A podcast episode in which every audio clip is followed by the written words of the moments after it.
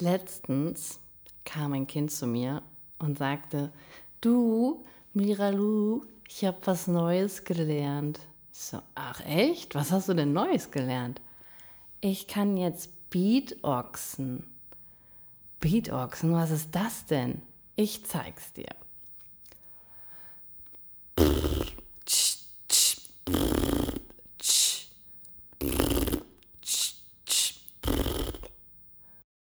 Und jetzt stellt euch vor, hinter mir wäre ein Chor voller kleiner Beatoxer, die mich zu meinem Intro begleiten.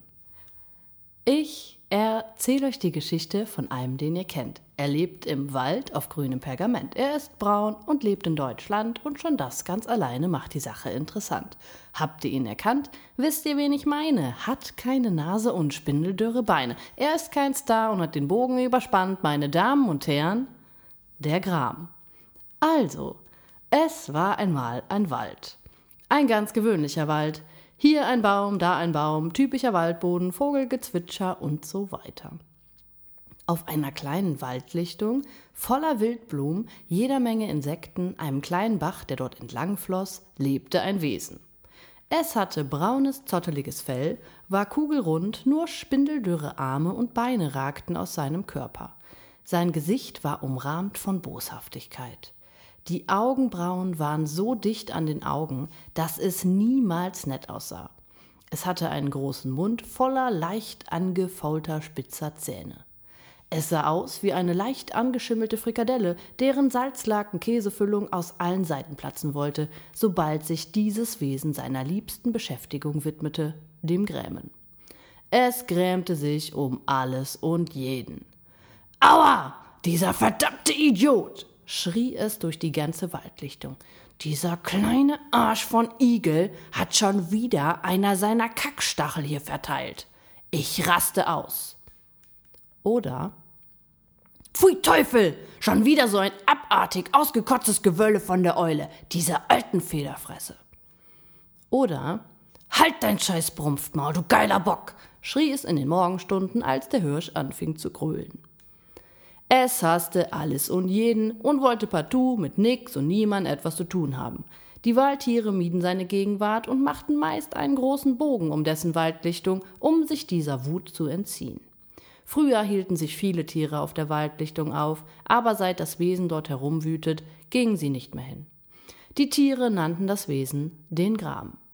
Eines Tages, als der Gram mal wieder nörgelnd sich dem indischen Springkraut auf seiner Waldlichtung widmete, diese scheiß Kanackenpflanze versaut mir den ganzen Boden. Es ist wie die Pest.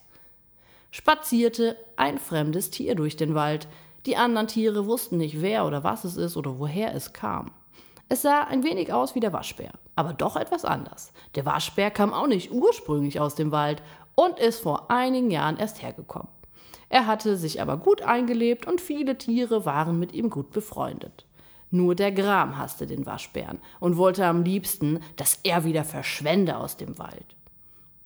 Das Tier spazierte zielgerade auf die Waldlichtung des Grams hinzu. Bevor eines der anderen Tiere es warnen konnte, war es schon angekommen. Es stand am Rande eines kleinen Baumes, als der Gram es erblickte. Verpiss dich, du hundekackenhässlicher Fremder! schrie der Gram das Tier an. Hier wohn ich und sonst niemand! Das Tier schaute sich um und betrachtete die Waldsiedlung. Chill mal, hier ist doch genug Platz, sagte das Tier. Der Gram wurde immer wütender. Geh dahin, wo du herkommst. Das Tier schaute den Gram unverständlich an. Ganz ruhig. Dort, wo ich herkomme, würde mir das Fell abgezogen werden, kann nicht zurück. Der Gram glühte fast vor Wut. Ich will aber, dass du gehst, schrie er. Das Tier, welches übrigens sich als Marderhund entpuppte, sagte ganz ruhig Nein. Der Gram fuhr vor Wut aus seiner Haut und schrie Geh. Nein. Doch. Nein. Doch. Nein. Doch. Äh, nein.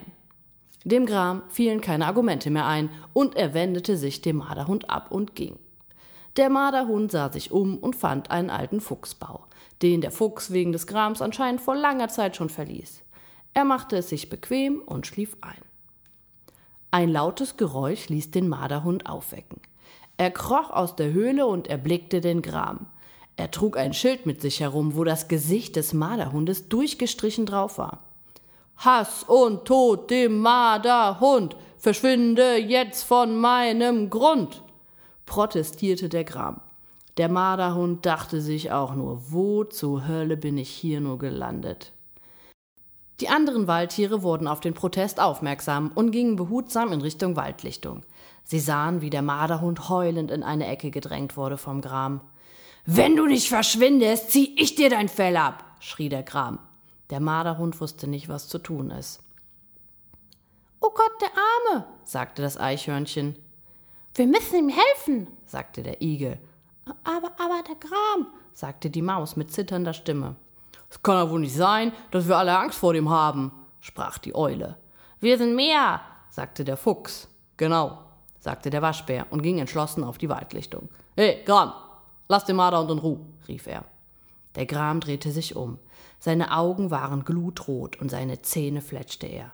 Du hast mir gar nichts zu sagen. Du gehörst hier genauso wenig hin wie dieser Köter.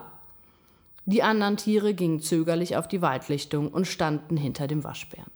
Nun stand eine Schar von Tieren dem Gram gegenüber. Wir sind mehr, wir sind mehr, schrien sie im Chor und kamen dabei dem Gram immer näher.